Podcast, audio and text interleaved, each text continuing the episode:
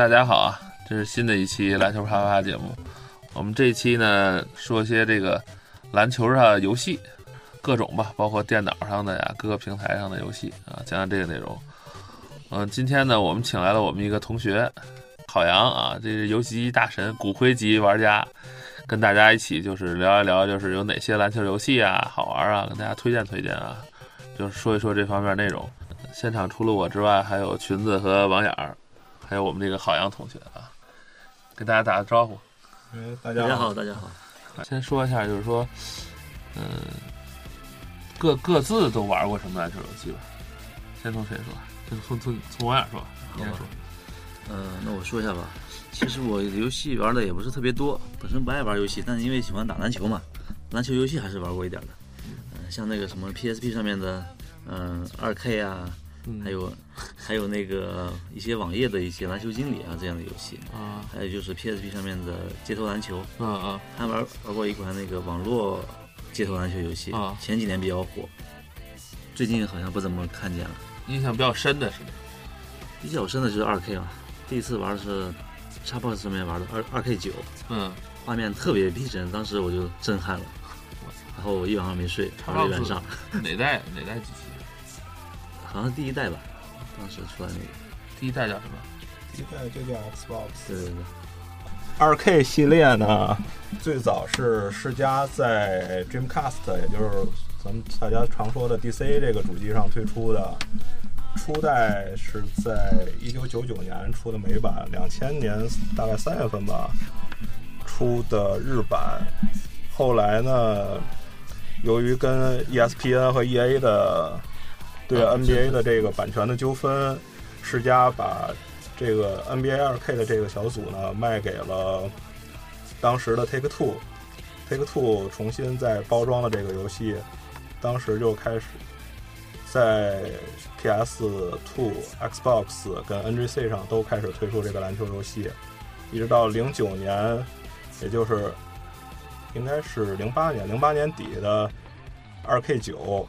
开始有了 PC 版，嗯，艾弗森是这个系列形象代言人时间最长的，从最开始的二 K 二二 K 一、二 K 二、二 K 三，之后传说中的二 K 四，为什么是传说中？因为是这样的，因为二 K 四的时候呢，世嘉是跟 E M ESPN 有过一次合作，当时的二 K 四没有起名叫二 K 四，而是起名了叫 E ESPN Basketball。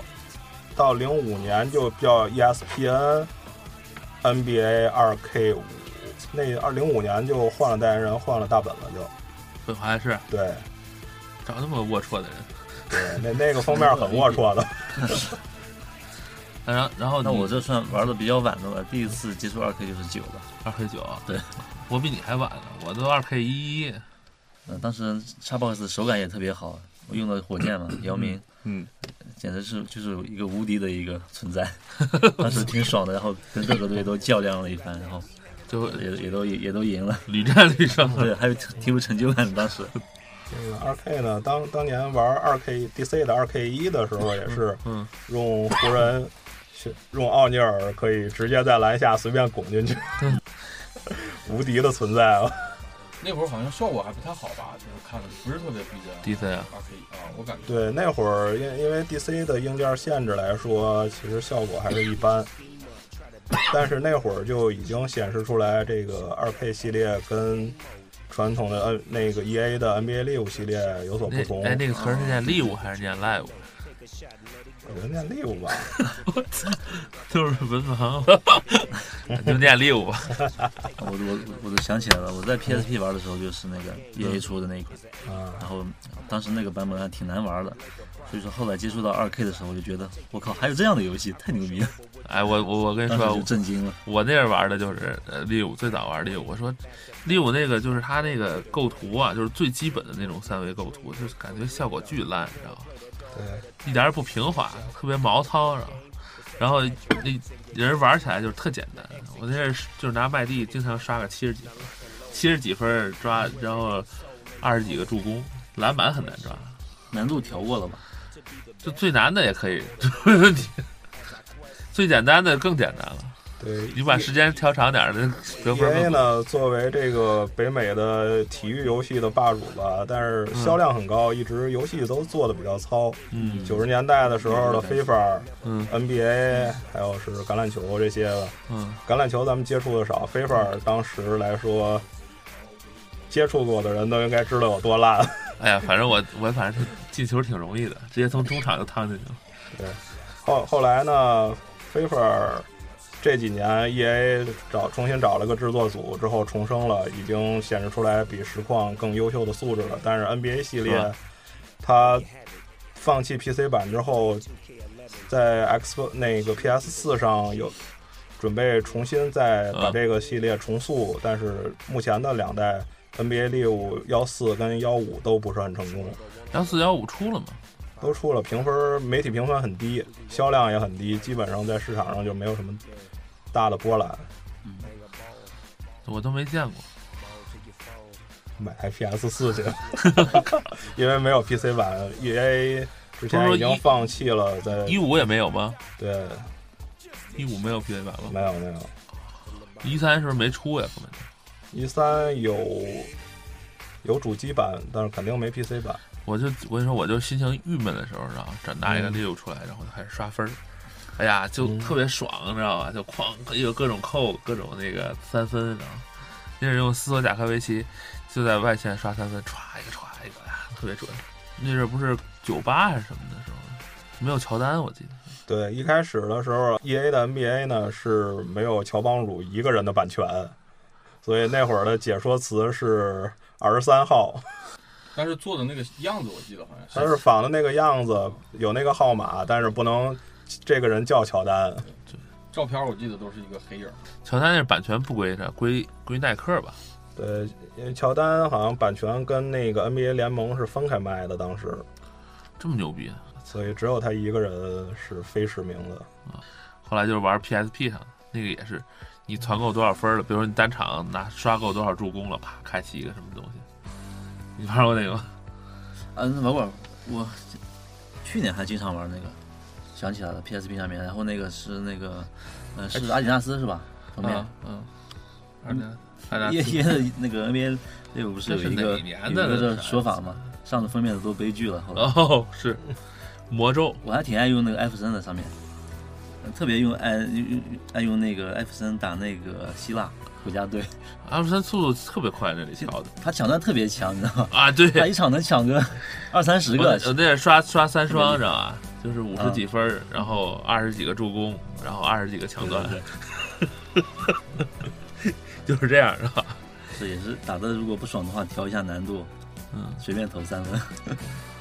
调一下难度就爽。对对对，然后你你说说你你那阵儿我玩过的主要就是 DC 上的 NBA Two K，嗯一直到 PS 上的 Two K 五之后，中间停过一阵儿，后来就没怎么玩儿。之后是从 2K 八 Eight 吧，零八年嗯又开始玩儿。其实但是每代玩的时间都不是特别长，嗯，可能还是踢实况的时间多。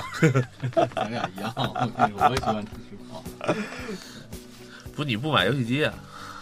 我不买，我都是借。蹭实况也早早的开始每代都有 PC 版了。嗯，二 K 一五五四十多个 G，严重阻碍了我下载它的心思。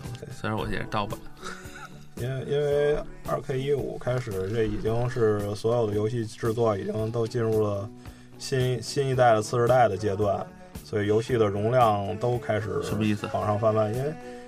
以前的制作标准呢，都是按照 Xbox 三六零和 PS 三的标准去做。嗯当时的游戏可能一般十几 G、二十 G 就可以了，因为本身 Xbox 三六零它的容量向上限也就是九 G，它是用的 DVD 九的光驱嘛。嗯嗯所以现现在呢，这个因为整个整游戏市场的硬件的提升，所以现在是以新的标准来制作游戏，所有的贴图、音效什么的制作标准都是按最新的这个来走，嗯，效果好很多吗？效果会好很多，但是容量也会大很多。哦，我说呢，就是之前的话，我前两天看那个《使命召唤》最最新出来的那个，对，那个画面哦，跟那个真人一样，就是这个原因是吧？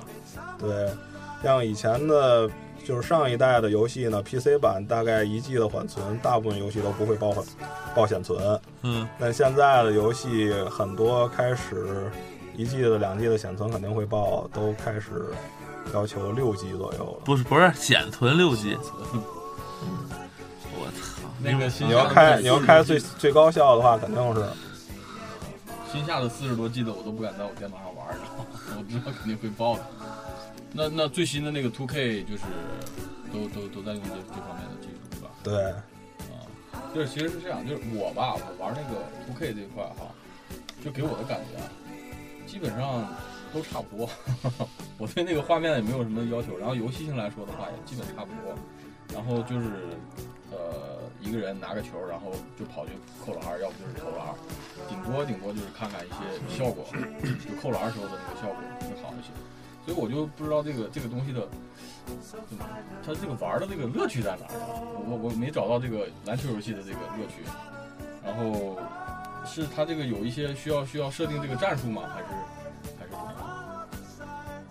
感觉乐趣不在于战术，而在于控制喜欢的球队去那种比赛的赢球的快感吧。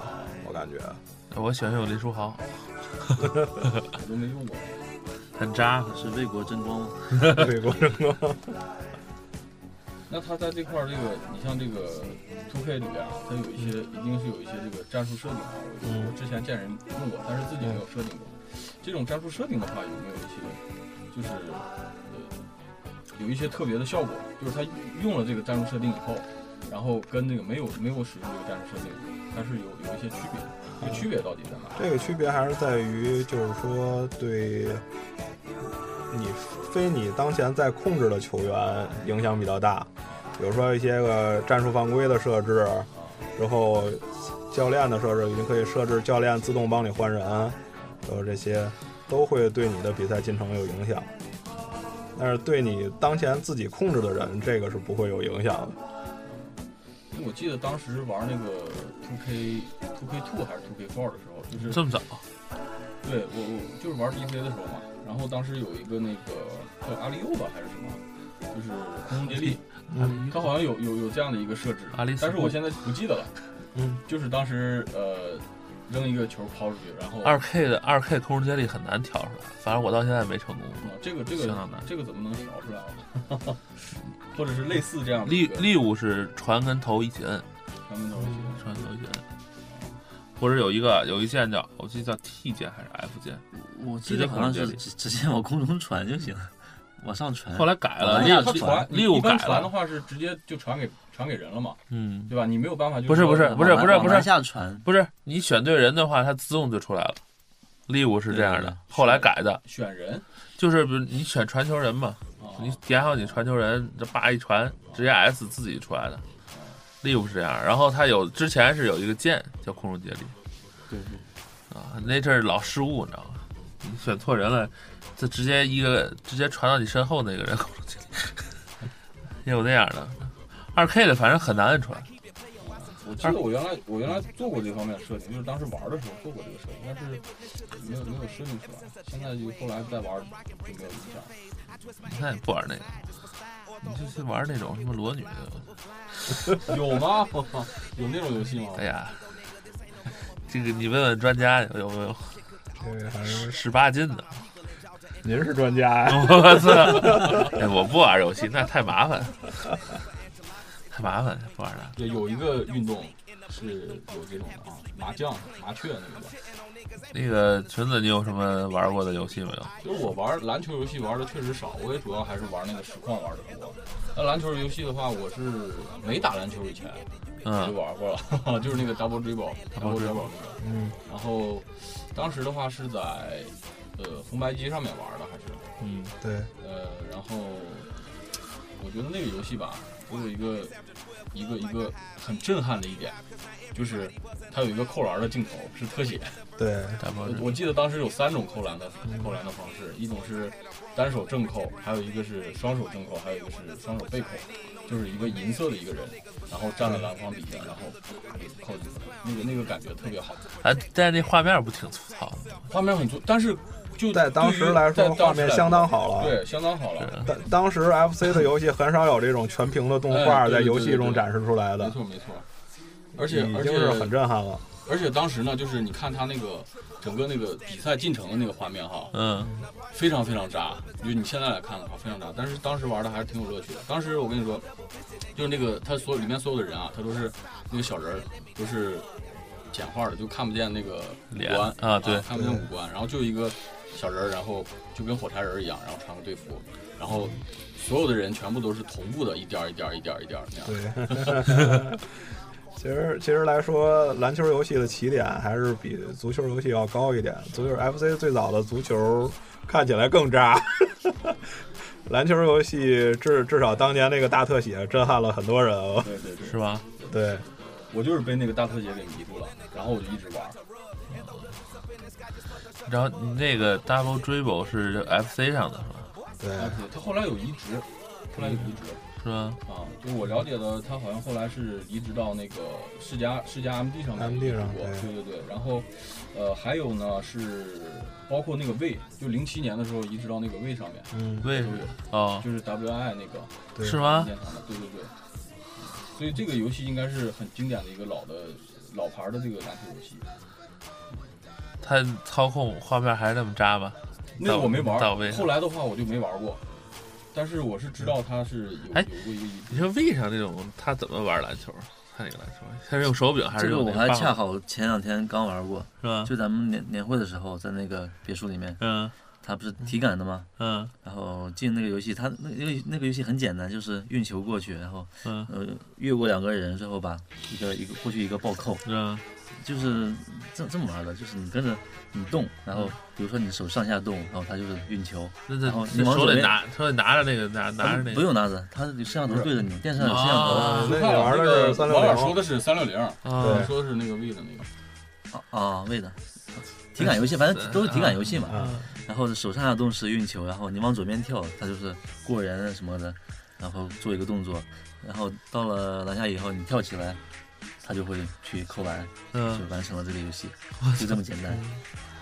体感是体感的，对，体感的。喂的那个不知道怎么拿着呢？喂的啊，喂的，喂的就拿着手手柄晃，嗯，差不多。喂上没有什么特别让人印象深刻的篮球游戏了，就是乒乓球和网球哈，打来打去的。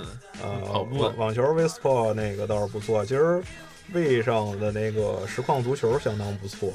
那玩意儿怎么踢？非常的创新。嗯，它是这样的，它是一个左左手的鸡腿儿来控制你当前控制的球员，嗯，跑位之后右手右手呢，相当于是一个指到屏幕上的一个指针，嗯，你可以那个位的那个足实况呢，是可以你传到任何你想传的位置，只要你指到了那个点。他那那你右手什么都不拿，怎么指？右手你拿右手手柄。右手手柄，V 是双手手柄嘛，左手一个鸡腿，右边一个按摩棒，我太撸了。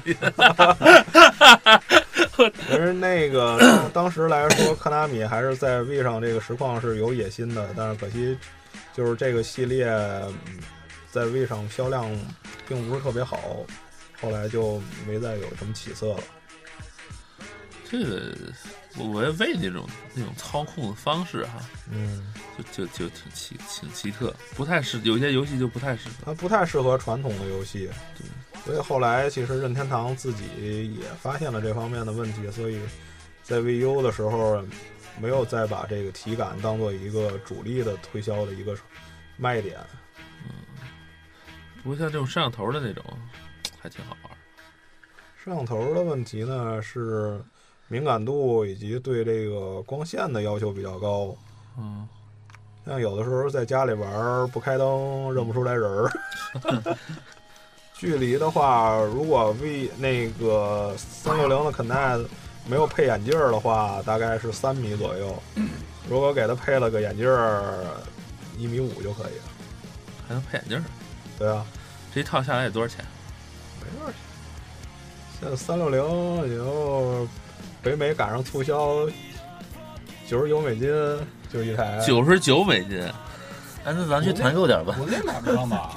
国内买不上那么便宜的，但也一千来块钱。嗯真便宜多了。你刚才说的那个眼镜是干什么？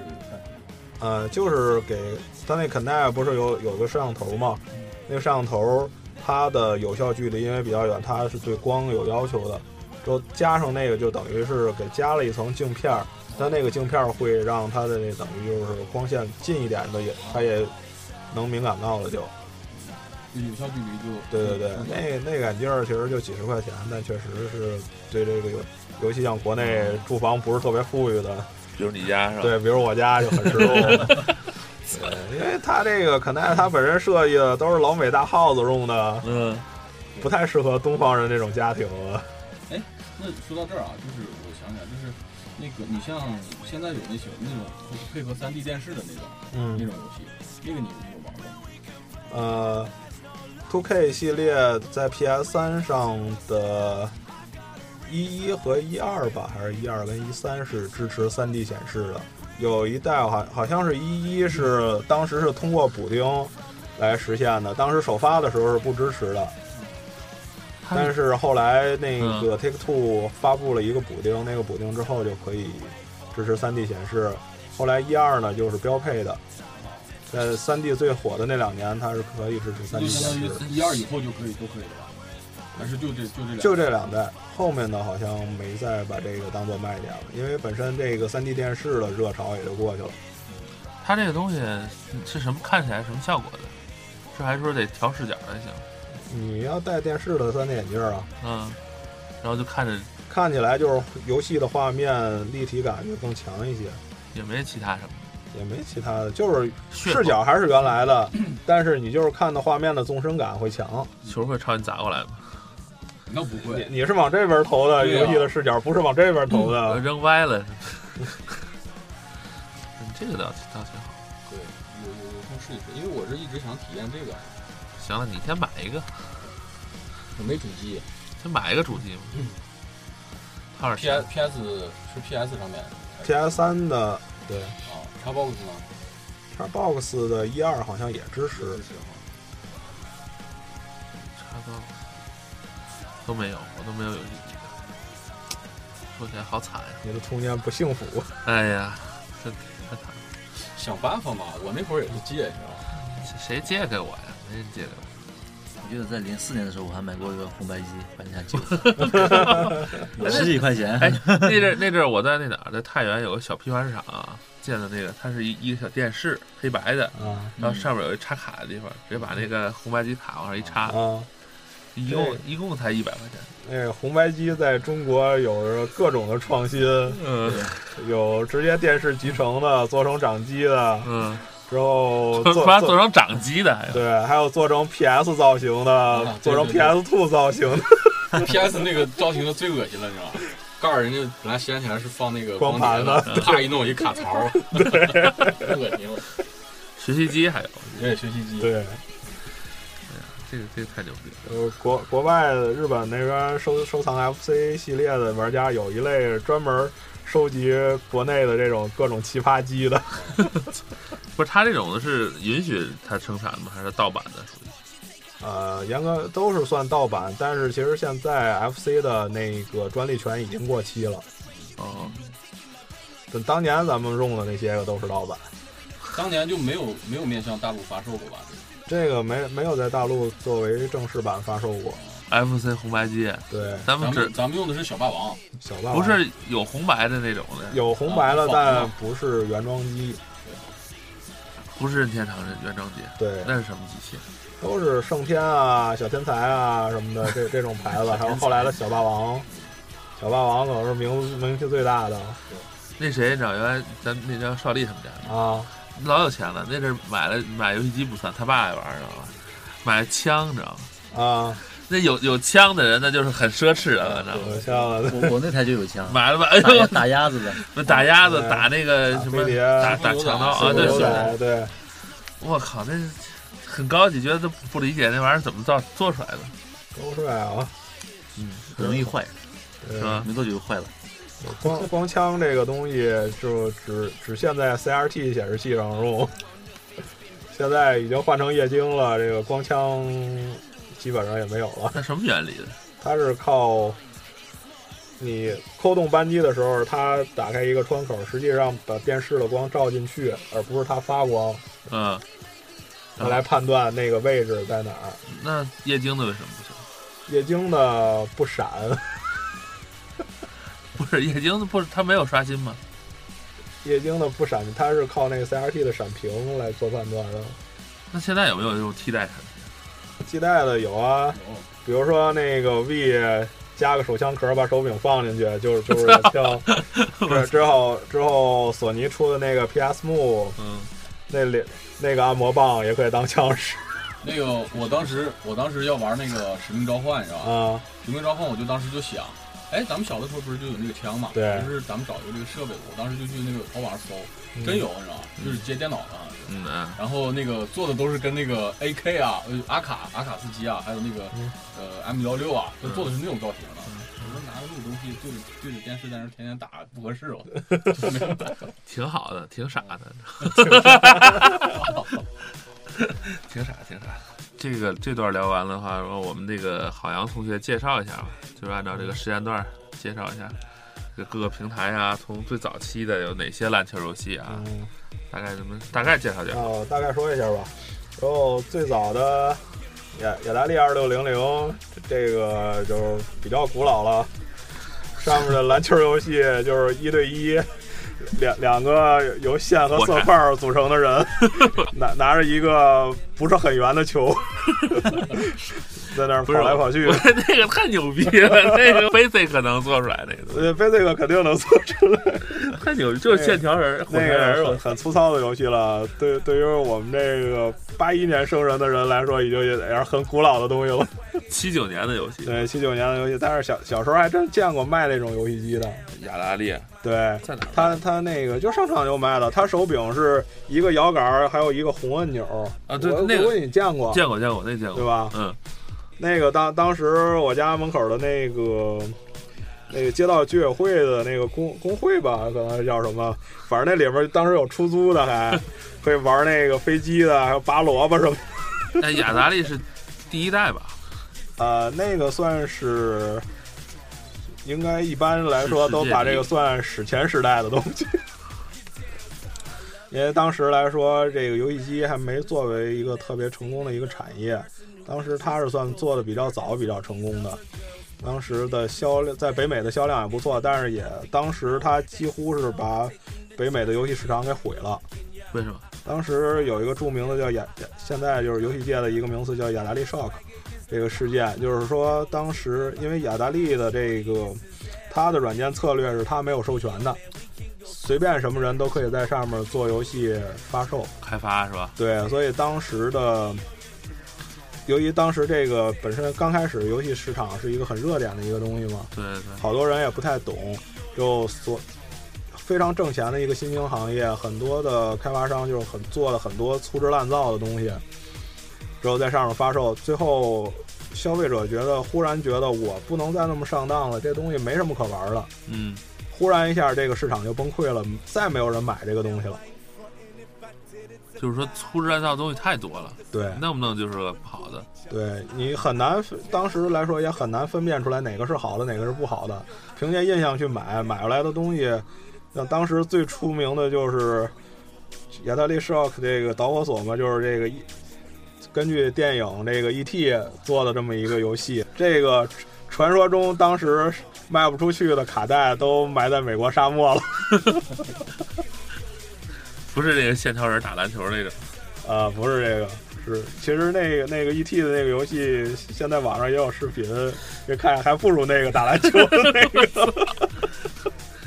打篮球那至少能看出来是在打篮球。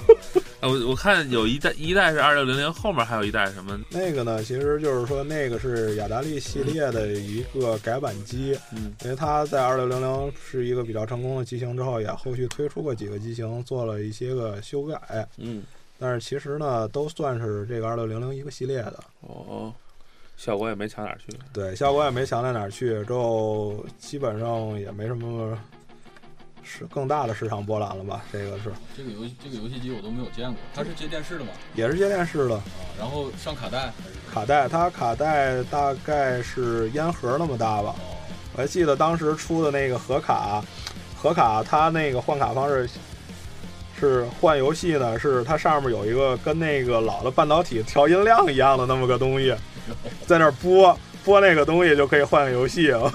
这是难得啊！你们还见过这个东西，我压根儿没见过，这这是最老的吧？对，可神了这东西，传说中的神物。然后后面呢，就是大家很很熟悉的红白机 FC。制霸红白机，红白机当时是最火的游戏机，但是它其实应该史上话题最多的游戏机，但是销量其实并不是最高的，因为盗版太多了。中国估计就卖了几亿台的这种盗版 FC。它上面篮球游戏比较印象深的一个就是刚刚那个提到的那个 Double Dribble，最最最早裙子最早提到的这个，这个呢是科纳米当时做的一款篮球游戏，这个大家可能印象都比较深。科拉米呢，其其实在整个日本游戏厂商里来说，是一直致力于体育游戏的开发的。大家最熟悉的实况就是科拉米带给大家的。之后，另外一款印象很深的呢，可能好多人也都玩过《热血篮球》。对，热血篮球，这个是小时候非常火爆的一款游戏，它是系列吧？对，是一个系列，包括热血足球、热热血高校足球、热血足球世界杯、热血新纪录、热血物语、热血硬派等等好多 好多的这种还有个热血躲避球，我记得。对热血躲避球，还有热血冰球，在体育系列里面非常多。它的核心思路呢，就是暴力体育。当时不打不打球专打架，对，那个热血篮球呢，其实是一个二对二的一个街头篮球的这么一个形式。当时玩儿都是一个玩家专门负责打人，一个负责投篮儿。好像有印象当。时就是那样你。还有印象呢？对呃，我记得好像有个打人的这个，这这个篮球非常扯，它每一方都有三个篮筐，从上到下。之后你如果是技术高的话，可以从最上面一个篮儿投下来，一直向下向下向下，三个篮投，它是九分。是好像是必杀技必须得。对，必杀技才行，九分那样。我操，九分儿！他能投进去？比如说我在这一一扔是从你你搓出必杀技来扔，就肯定能九分儿。那个还可以把篮筐打下来。那个那个投吧，它是什么？就是要看你的那个数值的。嗯，就是他有些人他他有那个投篮那个数值，有的数值低的话呢，他就是只能投到第二个；有的数值高的呢，他能投到第三个。还能扣的，还能从上面扣下来。能，但是那个也也需要有那个力量啊。我就我就看了一眼那个视频，那人都飞到三层楼上了。对，那个也挺有意思的。之后是在它这个游戏设定是热血热血的那个主角国服君到美国，到美国挑战一大圈儿，之后包括什么纽约啊。纽约队就是街街头篮球，之后还有那个海军吧。对美国海军，美国海军那个场地跟街霸的那个美特的那个场地还是挺像的，也是后面一个那个战斗机，之后美美国大兵那那两个人也也是留个扫把头，啊，类似酷是吧？对盗盗版的，盗的。对对对，然后这游戏是九三年，应该街霸已经街霸二已经出了，之后还还有那个佛罗里达州那个那个是太空船的发射场，之后是两个那个科学家还还可以用超能力，还有瞬移的，我记得。对。特别扯这个。反正我是玩那个游戏啊，就没怎么玩明白，基本上上去以后就一顿乱搓，对，然后就是他说的那种战术，最后都是归到那种战术，你知道吗？就是一个人逼在死角里，把那俩人逼在死角里，然后一顿打，然后另外一个人在那安心投篮，你知道吗？然后那个那个 一对二他那个他那个会啥呢？就是投不投的，你那个篮筐就掉下来了。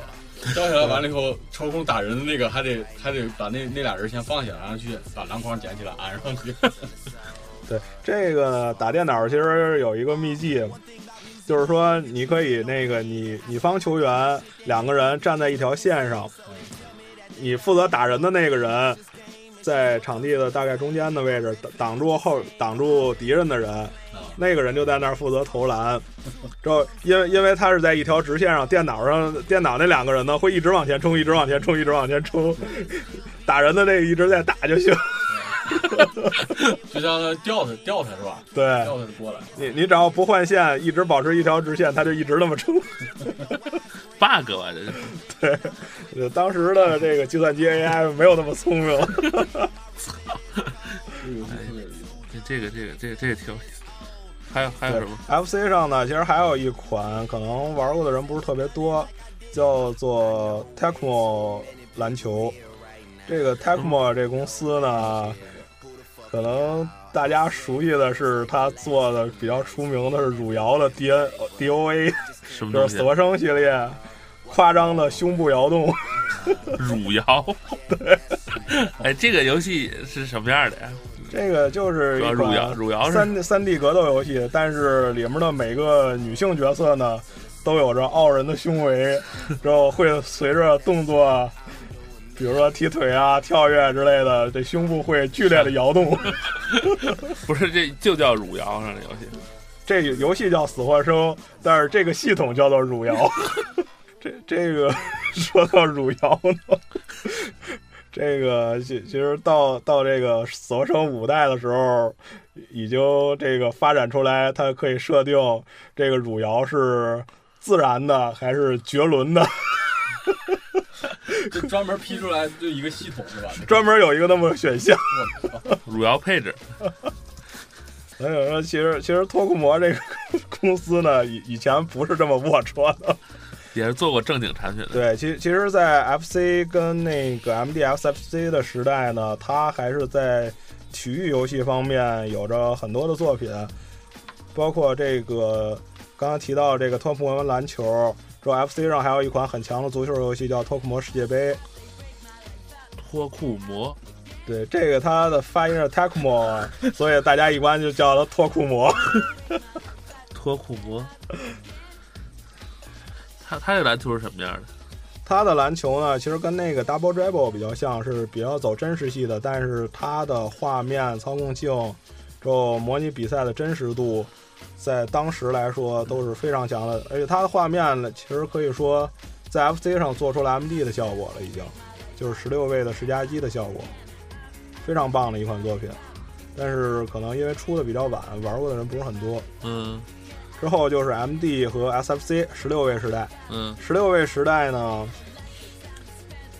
有着几个系列吧。这个篮球游戏大概分，然后一个就是走真实路线的，从九四年、九九五年吧，九五年开始的 NBA Live，最早是从 MD 上开始起家的。不是电脑。呃，PC 版也有，MD 上也有。其实 MD 称霸北美有一个很重要的因素，就是 EA 的体育游戏的支持。嗯到后来，土星在北美的失败，也是因为世嘉跟 EA 闹翻了，所以后来世嘉自己又成成立了自己的自己的那个世嘉 Sports，嗯也就是从世嘉 Sports 开始出来的 NBA 2K，哦就是这么一个渊源的关系。哦，这样。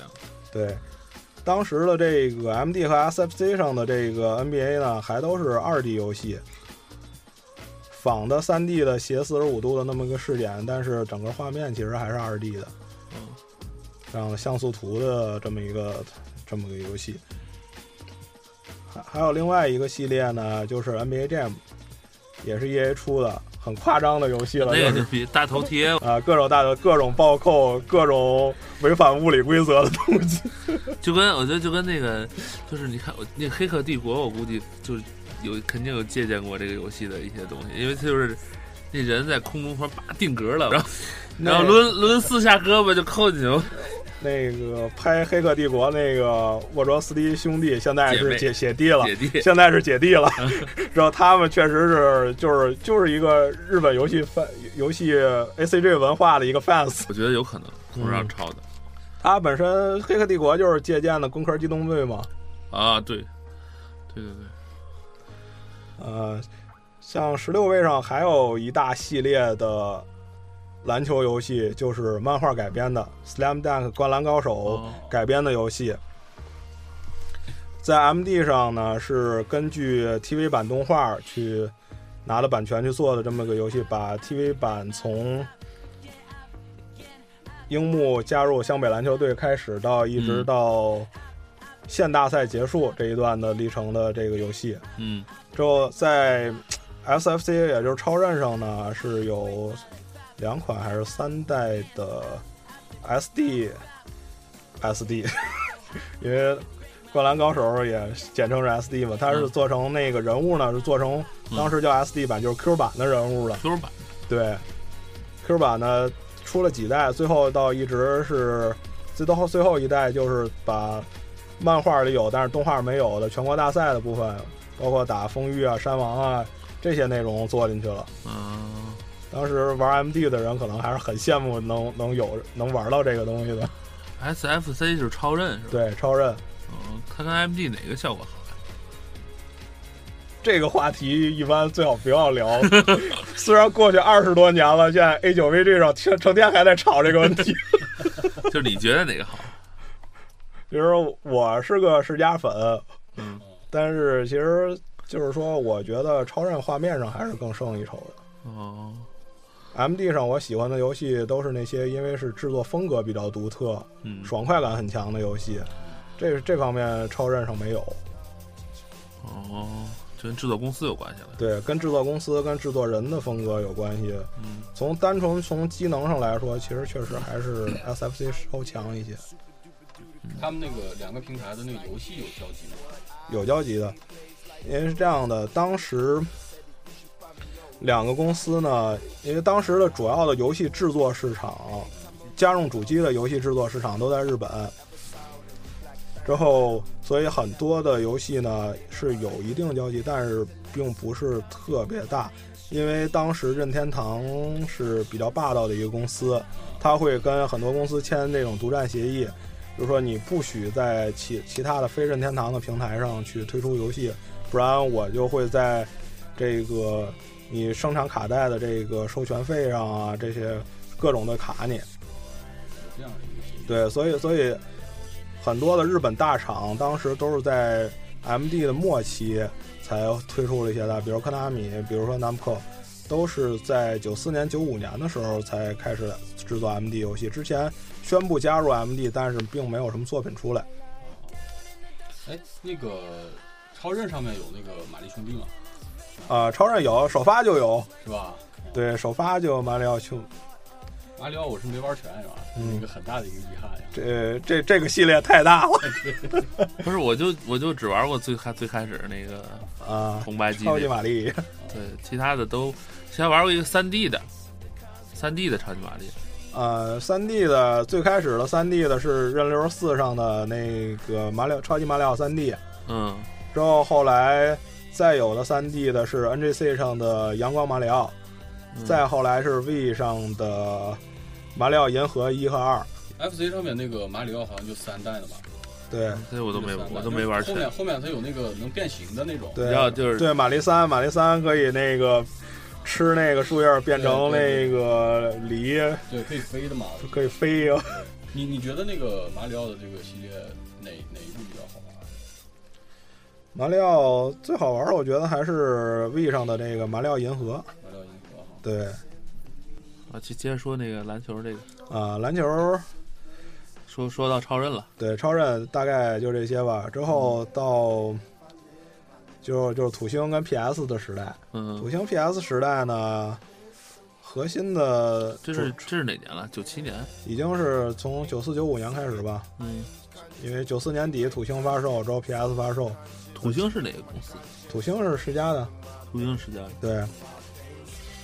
然后这两个呢，主要其实当时的当时的 NBA 游戏，足篮球游戏吧，嗯其实最主要的就是 NBA Live，嗯，因为当时这个还有 NBA Jam 这两个系列，当时 EA 独占版权之后，也没有其他公司在篮球游戏上有更多建树。就当时 PS 上还有一款叫《One on One》的游戏，篮球游戏，嗯是那个井上雄彦做的人物设定，就是《灌篮高手》的作者。嗯，但是这个游戏我没玩过，我只是翻盗版盘的时候看见过。一对一是吧？对，我我在那个我见着一个篮球游戏，我忘了是哪个上头了，叫乔丹对大鸟伯德一对一，然后就是乔丹跟大鸟伯德一直的 一啊、那那那是 F 就是 FC 上有一个那个对对对对，那个看着挺无聊的，像素点游戏。真是就是像素游戏。嗯，还说还说个题外话，当时是不是就是奥尼尔出了一个游戏叫《功夫鲨鱼》？对，那个是在 MD 上出的，呃，那个 是一款格斗游戏，但是以奥尼尔为主角。当时的卖点就是奥尼尔，而且当当时那个游戏应该是九四年左右出的吧，嗯当时正是格斗游戏最火的时候。嗯因为我印象很深，那个当时电软有一期的标题就叫“九四对战狂潮嗯”，就是介绍九四年集中出的格斗游戏，像《噬魂》啊、《超级街霸二》啊、《拳皇九四》什么的，都是在九四年出的，是格斗游戏非常火的一年。再说个题外话，然后这个格斗游戏这一部分这么火，然后有有一个漫画叫《高分少女》，然后对这个这一段时间的描描绘还是挺有意思的。嗯如果大家有机会可以看一看啊。有那个赤裸镜头吗？没有，其实就是它主要就是描写的九十年代的那个日本街机最火的那一阵的嗯那么一个盛况了。但是这个漫画现在被强行中断了，因因为 S N K 这个渣公司嗯起诉了这个作者跟那个出版公司，嗯起诉他们没有获得版权，因为漫画中有涉及他们的游戏人物。那不给他们做宣传吗？嗯，但是他这么一告，这个漫画现在目前是无限期的推迟了，不再出了，已经很久了。S N K 出过什么游戏？S N K 拳皇、噬魂、我操，饿狼传说，那挺牛逼的。对啊，其实是，其实九四年就是九十年代格斗街机格斗游戏最主要的两个来源就是卡普空和 S N K，嗯。呃，后来演变成三 D 格斗时代，就是世嘉、Namco，嗯，之后后再后来就托库摩。又是脱裤魔？另辟蹊径嘛，走了一条不同寻常的路，汝窑 对吧？